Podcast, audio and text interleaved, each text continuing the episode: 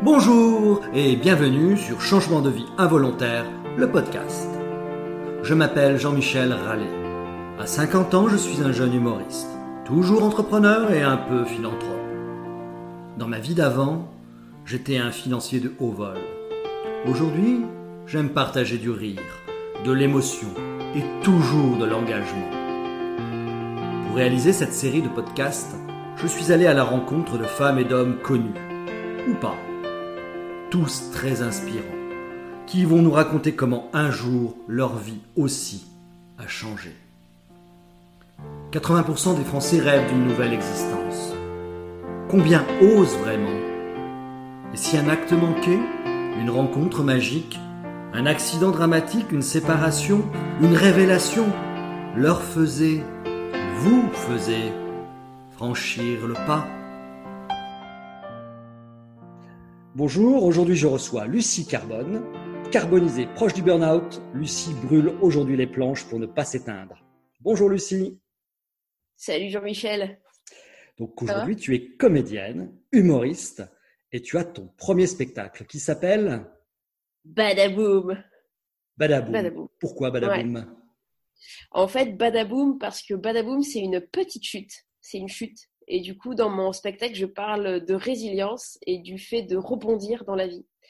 Donc, euh, je, je, donne une série d'exemples de chutes et, euh, et, du coup, comment on essaie de rebondir pour euh, pas se gâcher la vie et au contraire en faire quelque chose de chouette. Et tu savais qu'il y a eu des chansons là autour de Badaboom. Alors, est-ce que entre euh, Henri Dess et Charles Gainsbourg, laquelle tu préfères? C'est pas gai, je vais tomber, boum badaboum, boum badaboum, et je vais me cabosser, boum badaboum, boum boum.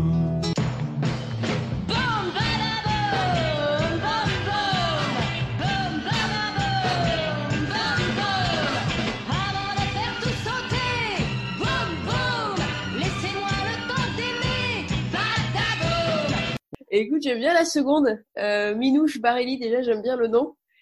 Et ouais, swing, il y a un peu plus de peps sur la seconde, donc euh, ouais, la, la, deuxième version. Donc plutôt Eurovision 67 que Henri Dess. Tu parles de la résilience, il y a d'autres thèmes que tu abordes et d'autres combats que tu as dans ton, euh, dans ton spectacle? En fait, c'est vraiment sur la vie, donc je parle un peu d'amour, de, de, travail, du fait de vieillir. Euh, c'est un peu existentiel, mais le, le fil conducteur, c'est vraiment sur la, la, résilience et le fait de, de rebondir. Et le style d'humour que tu affectionnes et que tu joues? Écoute, je pense que j'ai un humour qui est un peu intellectuel, mais pas chiant. C'est-à-dire que j'aime bien varier, j'aime bien les jeux de mots, j'aime bien les métaphores filées, j'aime bien, euh, tu vois, les, concepts un peu intellectuels, euh, type euh, faire un sketch sur l'amour, mais comme si c'était la guerre, tu vois, des choses comme ça. Donc un, peu intellectuel, un peu existentiel quand même. un humour un peu littéraire. Oui, mais ça se démarque beaucoup de ce qui se fait aujourd'hui, donc c'est bien. Bah écoute, je sais pas si c'est c'est original en tout cas, je pense, mais euh, mais j'avoue que moi j'aime bien. En fait, je trouve que c'est des, des univers, des atmosphères qu'on peut qu'on peut partager aux gens, qui sont un peu insolites, qui sortent du quotidien. Enfin, j'aime bien un peu inviter à une réflexion, tu vois, sans donner mon mon avis complètement tranché sur les choses, mais vraiment proposer, euh, ouais, faire une proposition euh, un peu originale, ouais. J'ai vu que tu aimais les jeux de mots, l'émission carbone, carbonara, donc on peut dire que c'est ça l'empreinte carbone. Mais oui, exactement, c'est ça l'empreinte carbone. Elle est bonne, hein? Est bonne. Ouais, non, c'est ça, exactement. Ouais. Mais elle ne pollue pas. Écoute, j'espère, euh, je fais attention à pas trop polluer. Ouais. Et il y a aussi, j'ai vu de la chanson dans tes spectacles. C'est quelque chose qui t'habite beaucoup? Ouais, en fait, j'aime beaucoup parce que ça donne un rythme sur les. Je trouve que la chanson est une bonne façon de d'amener les émotions. C'est un peu les rails pour moi des, émotions et je trouve que ça donne. Euh, ça, c'est un peu l'élément. Euh, comment dire C'est une. Ça contribue à une certaine atmosphère et euh, un espèce de tableau. Tu vois, moi j'aime bien raisonner en termes de, de tableau. Et donc effectivement, il y a un propos et souvent j'aime bien amener ça aussi par la musique. Je trouve que ça donne vraiment des atmosphères. Donc ouais, la musique compte, compte pas mal. On va revenir un petit peu en arrière. Tu as été une bonne élève Oui, j'étais ça. Oui, c'est vrai. C'est vrai, j'étais bonne élève. J'ai fait ce que j'ai pu. Écoute, L'enfant euh, ouais. modèle Un peu. Je sais pas si mes parents diraient ça, mais franchement, j'ai fait des efforts. Ouais. J'ai fait, euh, bah ouais, j'ai fait quelques études. Euh... J'ai essayé de donner satisfaction. Ouais. Bac S, avec mention, Cagne, Hippocagne. Et après, donc, tu as, tu as suivi quelle voie Alors, j'ai fait effectivement deux ans de prépa et après, j'ai fait Sciences Po Toulouse. Et quand tu étais jeune, quand tu avais 15 ans, c'était quoi tes rêves à ce moment-là? Punaise, c'est une bonne question que tu me poses. Je pense que j'étais quand même, à, l'époque, assez angoissée par l'idée de trouver un travail. Je, je t'avoue, je ne sais pas me rappeler si j'avais vraiment des rêves autres que ça. Euh, peut-être voyager comme à peu près tout le monde. Mais j'étais quand même, à l'époque, assez angoissée par le fait de me caser euh, dans, le, dans le CDI. C'était quand même... Euh, je me souviens de ça. Je me, ouais. Ouais, donc là, tu, bah, tu, à la sortie des études, finalement, tu réalises ton rêve puisque tu trouves un CDI. Exactement. Écoute, ça se, oui, oui, tout à fait. Je sais pas si c'était mon rêve, mais en tout cas, je comble mes angoisses. Mais euh, effectivement, ouais, ouais, études, euh, Sciences Po Toulouse, et après, ça se goupille très bien. Euh, et, j'enchaîne les, CD, les CDD et vite CDI à Paris dans le dans le conseil en informatique. Transformation digitale, dis donc, ça pète, hein. Et ensuite, donc, tu continues, tu, tu rentres dans un grand groupe, c'est ça? C'est ça. Donc, je fais je rentre dans un cabinet de conseil qui me permet de travailler dans, les, dans des grands groupes. Euh, donc beaucoup la défense, ouais, beaucoup de, enfin très très la défense, très très euh, pratiquement, j'ai pratiquement travaillé toujours à la défense. Euh, je fais du, je travaille dans le conseil en informatique pendant quatre ans. Et après, donc voilà, j'enchaîne en fait différentes missions bah, toujours de conseils en informatique, donc toujours sur des outils, euh, bah, des outils informatiques en l'occurrence. Et après, je j'intègre un grand groupe en interne. Donc euh, effectivement, c'est un peu le c'est un peu le graal entre guillemets quand tu, enfin c'est un peu la voie traditionnelle de quand tu es consultant en fait. C'est-à-dire que tu fais quelques années de conseil, tu, tu fais un peu tes, tes, tes classes et euh, quand tu es prêt, quand tu trouves, hop, tu tu, tu, tu, trouves un peu plus de confort euh, directement dans une boîte comme euh, interne, du coup. c'est à ce moment que tu commences le théâtre? Alors, c'est pas à ce moment-là, c'est vraiment euh, après un ou deux ans de conseil, je crois. Je démarre très vite le conseil. Alors, c'était un peu dur le, le, démarrage parce que moi, j'ai des études qui sont, j'ai fait des études qui sont plutôt littéraires et je bascule en informatique. Donc, j'essaie de m'adapter, mais ça se fait un peu dans la. C'est pas si évident que ça en termes de vocabulaire, tu vois, en termes de méthodologie. Donc, il y a une, adaptation qui est un peu, un peu rude. Les grands groupes, c'est beaucoup de stress et beaucoup de pression. Et en fait, là, très vite, je commence à quand même euh, ressentir, euh, faire des petits malaises de surmenage, tu vois, à me, à me sentir pas si bien que ça. Et, euh, et, c'est comme ça que je me mets progressivement au théâtre, en fait. C'est via des petits déclencheurs comme ça, un petit peu de mal-être au travail, qui font qu'enfin, j'ose passer le cap du, du théâtre. Donc là, on est en 2016. On est tout à fait en 2016, ouais. On est en 2016. Ça fait deux ans de, CDI, du coup, euh, un peu dur, un peu sur, sur la corde. Et il y a un autre facteur déclencheur qui est, en l'occurrence, la perte de ma grand-mère, où là, ça a été, euh, ça a été en fait, non, euh, la mort existe vraiment.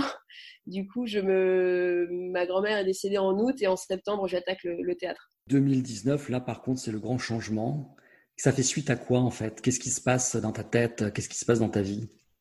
Bah, en fait, je, je pense que j'arrive, tu vois, dans une étape, enfin, j'arrive dans un CDI, dans un grand groupe. Donc, socialement, si tu veux, je suis, euh, entre guillemets, au top. C'est que j'ai coché toutes les cases. J'ai moins de 30 ans, j'ai un bon salaire, je suis indépendante, autonome, je suis, euh, tu vois, si la vie c'était un contrôle continu, euh, là, j'ai 20 sur 20, tu vois. Et en fait, malgré ça, j'éprouve un profond mal-être mais vraiment, euh, je me sens coquille vide, quoi. C'est que je j'ai du travail, j'ai des collègues qui sont sympas. C'est pas euh... alors bien sûr dans le travail il y a des choses que je trouve un petit peu euh, absurdes, mais je veux dire j'ai des collègues qui sont qui sont qui sont sympas, mais vraiment dans le cœur de mon métier, je me lève sans vraiment savoir ce que je fais. Et donc ça c'est un sentiment qui qui perdure et qui s'installe. Et je pense qu'il s'installe d'autant plus que du coup il s'est passé deux voire trois ans de scène. Et là, dans cet univers-là, je commence à être vraiment épanouie, je commence à débloquer des choses, je commence à, hum, savoir un petit peu ce que j'ai envie de faire. Et du coup, je me sens profondément épanouie dans l'écriture et dans le jeu, ce qui me manque absolument dans mon métier euh, d'avant, du coup, dans mon métier du, quotidien. Et ça, c'est quelque chose qui, qui s'installe, quoi. C'est que. Tu as l'impression de faire un peu le grand écart entre ta, tes soirées théâtre et la journée au boulot. c'est ça. C'est limite schizophrénique en fait. C'est que la journée, euh, tu vois, je dois avoir une posture, donc je suis interne, donc je, manage des gens, euh, j'ai des prestataires, je suis dans une position de, de client, donc je dois avoir une certaine autorité. Et donc effectivement, les blagues, euh, c'est pas forcément hyper bienvenu. Non pas que ce soit dérangeant, mais en tout cas, c'est vrai que pour faire passer certaines décisions, c'est toujours un peu compliqué. Donc en termes de posture, toute la journée, c'est un certain costume. Et euh, le soir, c'en est un tout autre. Quoi. Donc euh, c'est euh, le switch se fait sur le trajet du, métro et c'est vraiment pas évident. quoi. C'est vraiment pas évident parce qu'en termes d'image et de effectivement de costume, moi mes journées ne se ressemblent pas du tout. C'est que le soir, je dois passer sur quelque chose de beaucoup plus entraînant, beaucoup plus dynamique. Pas clown, c'est pas ce que je veux dire, tu vois, mais mais beaucoup plus euh, un peu rigolard, ce qui n'est pas le cas la journée. Quoi. Donc c'est très le changement est, est très compliqué effectivement. Et alors, le, le, le déclic euh, final pour euh, avant, de- avant de démissionner, qu'est-ce qui s'est passé? Enfin, on va écouter une musique.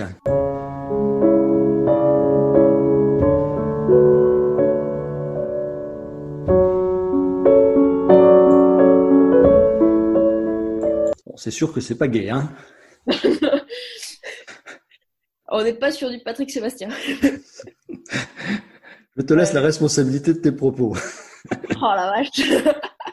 ah, oui, Ah, le lâche, le lâche. Non, mais c'est vrai que c'est vraiment pas gay. Ouais, donc ça, c'était ton état d'esprit à l'époque. Ça, c'est mon état d'esprit, ouais, à l'époque. Et en fait, la suite de la chanson, il y a un, un espèce de crescendo qui est très virevoltant, qui est très. Euh, euh, le début est très, effectivement, euh, presque, alors triste ou mélancolique, très, très, effectivement, un, peu, vraiment pas, pas gay, quoi. On n'est pas sur de la farandole. Et le suite, il y a un crescendo avec beaucoup plus de. Enfin, vraiment, de, quelque chose de virevoltant. Et donc, effectivement, cette chanson, elle m'a beaucoup suivie sur ces quelques mois de comment dire, un petit peu de, de, de suspension, en tout cas de doute, euh, parce que euh, parce qu'en fait, il y a un côté qui est très, euh, en fait, cette chanson me fait penser à la vie, me ramène à la vie. Et du coup, quand je pense à ça, euh, ça ça m'a aidé à faire le choix, à, prendre la décision de quitter ce travail en fait. C'est que cette chanson-là, elle me dit, euh, en tout cas moi je, je le ressens comme ça, c'est que ben, la vie, il y a des côtés euh, parfois un peu durs et c'est à nous à, à la prendre, enfin tu vois, à, l'apprivoiser, à la prendre et à oser faire des choix. Et cette musique-là, elle, elle la, fin est très entraînante, elle est très, euh, tu vois, un côté un peu pas guerrier, mais vraiment, allez, on va essayer d'y aller. Et c'est en ça que cette cette musique, elle me plaît beaucoup parce que euh, y a, euh, oui, c'est dur, c'est compliqué, parfois c'est pas facile, mais allez, on essaie de prendre les choses à, à bras le corps et, euh, et on avance, quoi. Donc là, tu démissionnes. Ça veut dire Ouais. qu'avant de démissionner, tu en as parlé à tes parents, tu en as parlé à des amis. Qu'est-ce qu'ils sont dit? Bah, écoute, en fait, c'est un choix qui s'est fait euh, vraiment, qui a traîné pendant quelques mois, hein, parce que euh, j'ai quand même traîné quelques mois de mal-être au travail. J'avais vraiment un problème profond de sens. Euh, J'en avais beaucoup parlé à ma à mon ancienne RH qui a été adorable et qui a été à l'écoute, qui est vraiment extraordinaire. Et euh, donc c'était c'était un mal-être qui était connu, qui était partagé. Je pense même que ça se voyait sur ma tronche. Euh, donc j'avais, je commençais à faire des arrêts maladie. Enfin, j'étais vraiment pas bien en fait. Donc j'avais euh, le déclic, ça a été vraiment, je pense, mon, mon corps qui m'a dit à un moment, mais arrête d'être dans le déni. C'est-à-dire que vraiment, je dormais plus, j'étais, j'étais, j'étais constamment crispée. Euh, euh, j'arrivais au travail, j'avais la chemise à l'envers. Enfin, c'était, euh, j'étais vraiment, euh, ça me mettait dans une angoisse assez, assez importante. Et du coup, euh, au bout d'un moment où ça s'est trop installé, euh, je me suis dit non mais en fait là je suis en train de de tergiverser pour pas grand chose donc euh, enfin pour pas grand chose euh, si tu veux euh, j'ai j'ai 30 ans j'ai pas d'enfant je suis célibataire donc je peux me permettre de faire ce choix Et donc la réaction très proche? bah, la réaction très proche donc pas une grande surprise mais en même temps un étonnement. C'est-à-dire que je pense qu'il y a eu deux deux réactions euh, les amis qui m'ont vu au quotidien qui eux m'ont encouragé qui m'ont dit mais évidemment euh, fais-le tu tu même tu l'as pas fait avant. Donc les amis proches qui m'ont vraiment encouragé. Et puis les parents euh, un peu la famille qui a pas trop compris qui était assez attachée à à ouais le fait de travailler dans un grand groupe avec des tickets restaurants avec le comité d'entreprise Donc, et qui D'être monté à la capitale aussi. euh, Ouais, alors, oui, d'être monté à la capitale. Il y a l'effet grand groupe aussi. euh, mais c'est si dur d'y arriver. Pourquoi t'en parles? Donc la famille, effectivement, qui, qui n'a pas compris, euh, donc qui m'a pas, c'est pas qu'ils m'ont pas encouragé, mais qui, qui ont pris ça avec beaucoup, beaucoup, beaucoup de, de réticence quand même. Et qu'est-ce que tu dirais à ton père si lui voulait changer de vie là, du jour au lendemain comme ça? Mais je lui dirais, vas-y.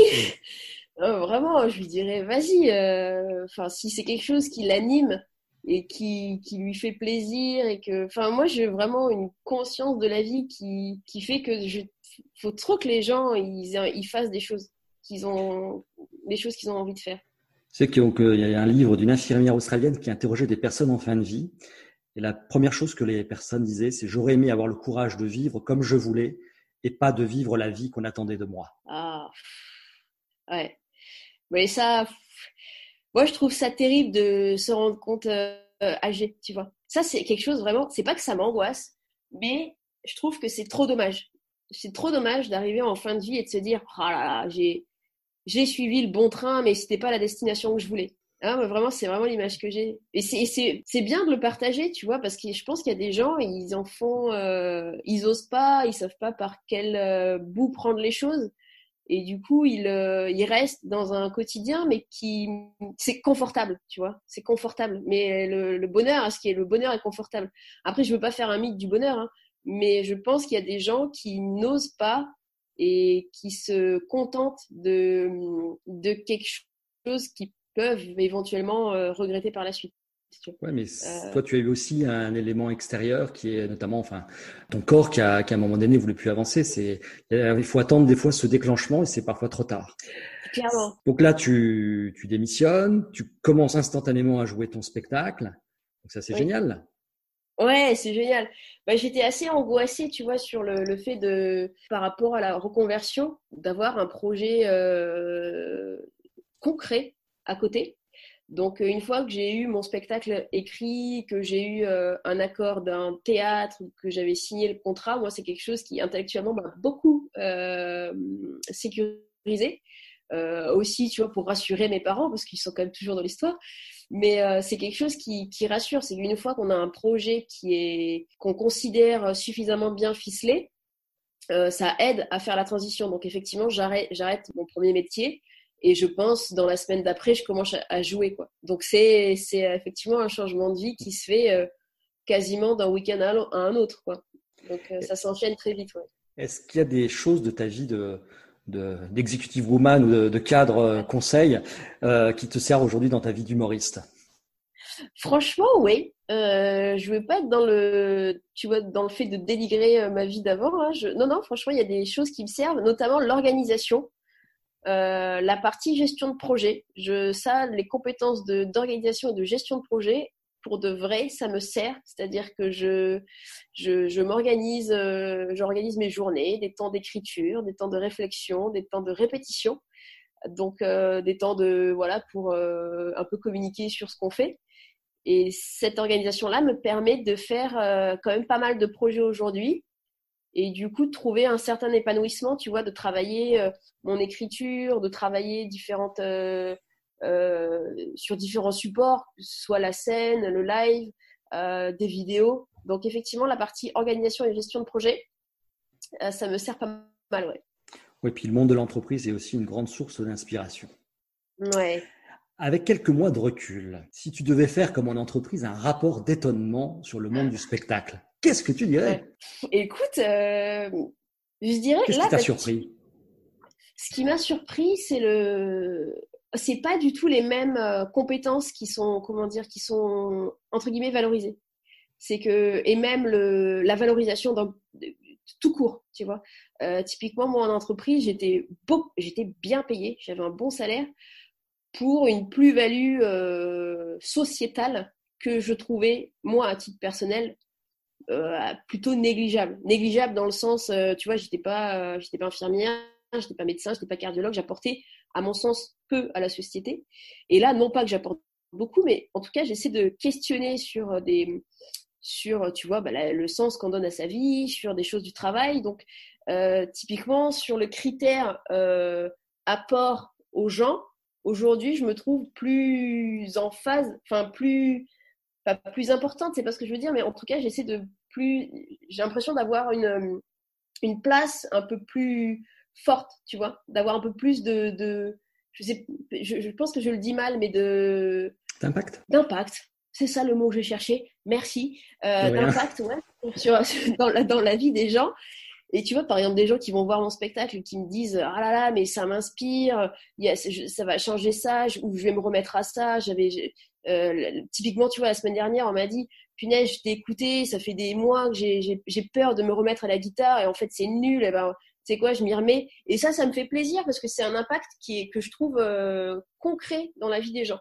Et donc, c'est vrai que hum, ça, tu vois, le rapport impact vis-à-vis des gens versus salaire, ça n'a rien à voir. C'est-à-dire que dans mon ancienne vie, j'étais bien payée pour quelque chose que je trouvais pas exceptionnel. Et aujourd'hui, pour avoir une rémunération de ce que je fais en termes d'écriture et de jeu, c'est une, euh, c'est hyper compliqué quoi. C'est hyper compliqué de trouver des financements, de, de trouver une production, de, de, de, des partenariats. Enfin, c'est vraiment euh, différents métiers, euh, même pour, pour avoir tout ça. Et donc, typiquement, ouais, la valorisation, c'est quelque chose qui me. Même le statut un peu social, euh, tu vois, euh, typiquement, aujourd'hui, les théâtres, les intermittents, c'est quand même des, métiers qui, sont, qui ont pour moi une valeur ajoutée d'un point de vue société, mais qui sont euh, socialement très, très peu reconnus. Quoi. C'est vrai, pour parler de mon cas, quand on le voit de l'extérieur, c'est difficile de s'en rendre compte au départ. Et c'est mm. quand on le vit de l'intérieur qu'on se rend compte de toute la, la somme du travail qui est fourni pour euh, une heure de spectacle ou une heure et demie de spectacle. Ah, exactement. Et moi, vraiment, je travaille plus que quand j'étais euh, que quand j'étais cadre, tu vois. Pour conclure, il y a des sondages qui disent que 80% des Français veulent changer de vie.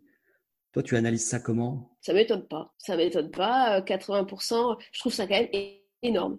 C'est, je trouve ça énorme, 80%. Je, je t'avoue, je suis un peu surprise par euh, l'ampleur, mais c'est un, une tendance qui ne m'étonne pas.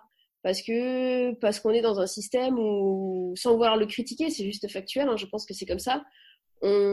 Très tôt dans la vie, on demande aux enfants ce qu'ils veulent faire dans la vie, en faisant comprendre qu'il y a des métiers mieux que d'autres. Euh, les études, euh, il y a des filières effectivement qu'on ne conseille pas parce que ça ne mène à rien. C'est ce qu'on dit entre guillemets, hein, ça mène à rien. Donc il y a une certaine idée de voie tu vois, de chemin à prendre, que comme si la vie c'était vraiment euh, ouais, des, des, rails à prendre. Euh, donc effectivement, euh, bah, on sent, nous, enfin, on a tous envie de s'en sortir, hein, donc on, on, les prend. Et une fois qu'on arrive à la destination, on se dit, bah dis donc, c'est pas génial. Donc, puis on évolue aussi, tu vois, outre l'aspect études, chemin un peu tout tracé. Je pense que les gens, ils évoluent aussi dans leur vie, ils font des rencontres. Euh, aujourd'hui, on est hyper connectés, tu vois, on a, euh, enfin là, typiquement sur Internet, on peut, enfin, on a un accès à l'information qui est dingue. Et du coup, je pense que les gens, ils sont, ils ont peut-être envie de découvrir d'autres choses. Euh, là où avant c'était un métier, tu vois, on était moins, euh, peut-être, euh, on avait peut-être moins d'informations. Je sais pas, c'est une idée que je me fais. Je me suis peut-être dans le tort, mais peut-être que les gens, ils ont moins, ils ont, ils sont moins dans un système de carrière, tu vois, toute une vie. Ils restent dans le mmh. même groupe. Euh, je pense qu'il y a une curiosité parce que aussi on a un accès à l'information qui fait que les gens à un moment ils ont peut-être envie de changer euh, pour six mois, un an, deux ans, de, de, de faire des, des, ouais, de, de pas avoir une carrière, une même carrière toute la vie, quoi, mais de bouger un peu plus, de tester des choses, tu vois. Donc ça m'étonne pas. Je trouve ça quand même assez énorme, mais euh, ça m'étonne pas. Alors toi, tu fais partie de ceux qui non seulement ont voulu le faire, mais l'ont fait. Et ça, je dois dire euh, bravo de, de l'avoir fait. Bah, écoute, euh, merci Lucie, puis à bientôt. Merci à, merci à toi, Michel, à bientôt. Allez, merci. Changer de vie. Mais maintenant le temps court, il me restera longtemps de quoi, longtemps de quoi changer de vie. Peut-être que je suis fou de croire qu'il me restera toujours de quoi, toujours de quoi changer de vie. Je suis à mi-parcours, il me restera encore de quoi, encore de quoi changer de vie.